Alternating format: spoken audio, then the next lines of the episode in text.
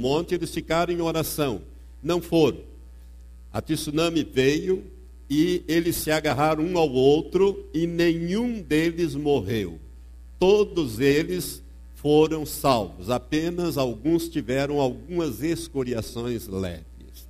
Deus protegeu a sua igreja. Irmãos, há uma cobertura, há uma proteção contra a peste, contra a mortandade. A Bíblia está dizendo aqui, irmãos, o Salmo 91 é um salmo, não é um salmo poético, é um salmo profético. Deus está dizendo isto há muito tempo e eu venho insistindo com a igreja sobre isto para que você não somente decore, mas deixe que esta palavra entre no teu espírito e se transforme numa rema, numa revelação ao teu espírito, porque o Senhor vai cumprir esta palavra literalmente. Ele diz: mil cairão ao teu lado e dez mil à tua direita.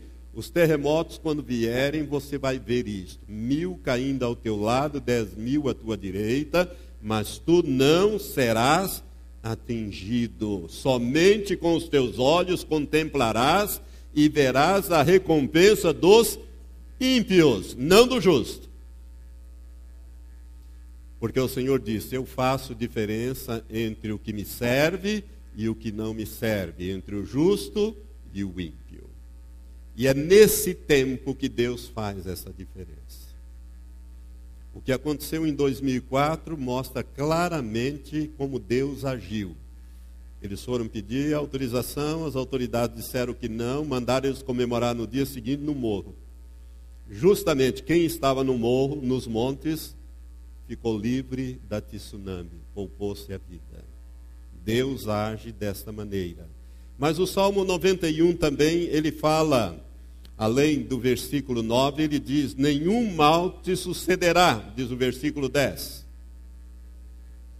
Nenhum mal te sucederá, nem praga alguma chegará à tua tenda. Irmãos, nós estamos vivendo num tempo em, em que as pragas estão voltando, em que as doenças estão voltando, né? em que hoje você não tem mais sossego, né? até o pernilongo transmite a dengue. Não é só o Aedes aegypti, não, o pernilongo também.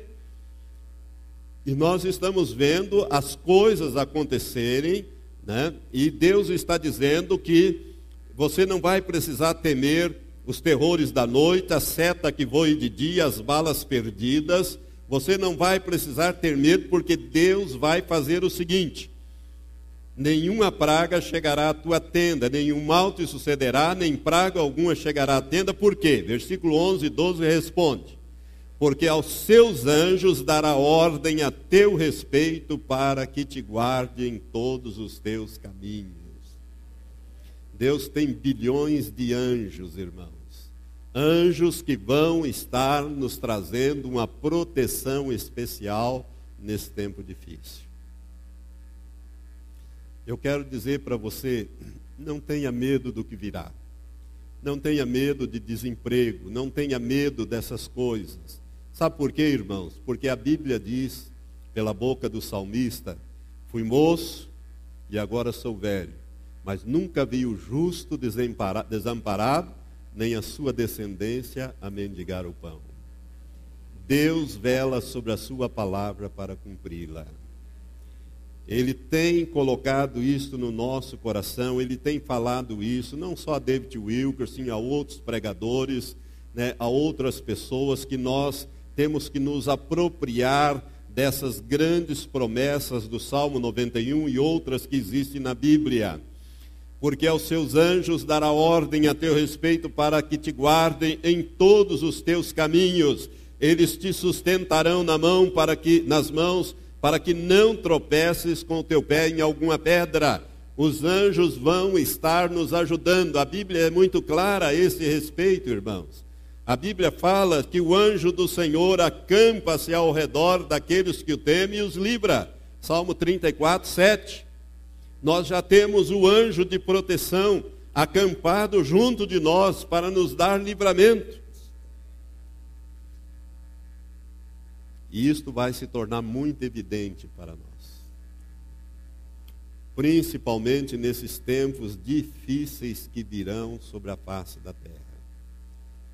Sabe, amados, nós estamos entrando nesse período de dificuldades, de dores de parto, então nós temos que nos apegar na palavra do nosso Deus. Pisarás o leão e a áspide. A áspide é um tipo de serpente venenosa. Calcarás aos pés o filho do leão e a serpente, que é um símbolo de Satanás. Nós vamos aqui, Deus está falando acerca da vitória que nós temos sobre o reino das trevas, da autoridade que nós temos sobre o reino das trevas. Jesus disse: Eis que vos dei autoridade para pisar de serpentes e escorpiões e sobre todo o poder de Satanás, e nada haverá de fazer dano algum. Serpentes e escorpiões não são esses répteis, são demônios. Nós temos autoridade, a igreja tem, você tem, e você vai precisar aprender a usar esta autoridade para esse tempo do fim. Nós estamos entrando nesse período de dificuldades. Irmãos, quando o pastor Matias veio ter conosco há muitos anos atrás, Deus deu a ele uma, um sonho que durou a noite inteira. Esse sonho tem quatro etapas. E nós estávamos neste sonho indo para um lugar de refúgio. Era como se fosse a nova Canaã, uma cidade de luz. E nós estávamos caminhando por uma trilha, por um caminho, e eu estava dirigindo.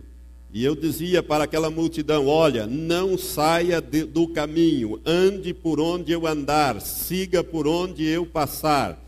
Porque se você seguir por esse caminho, você vai andar em segurança. Mas se você sair para fora, isso no sonho que o pastor Matias teve, você pode se atolar nessas areias movediças, nessas, nesses charcos, e alguns saíam e se atolava e eu dizia: Nós não temos condições de socorrer ninguém, porque o dia já estava declinando e nós tínhamos que chegar o quanto antes naquele lugar. E assim nós fomos, fomos, passamos pela primeira fase, que era essas em que vários se atolaram, saíram para fora da trilha e, e se atolaram naqueles lugares e pereceram por lá. E passamos por um segundo estágio em que em que havia uma mulher em que nesse sonho agitava com roupas muito exóticas e coisas e dizia: "Venham para cá, venham para cá, olha, venham para cá". E eu dizia: "Não saiam da trilha, porque se vocês saírem a toceiras de capim, era uma espécie de uma pastagem, e há toceiras de capim, nessas toceiras tem serpentes venenosas, e quem for mordido vai morrer. Nós não temos condições de socorrer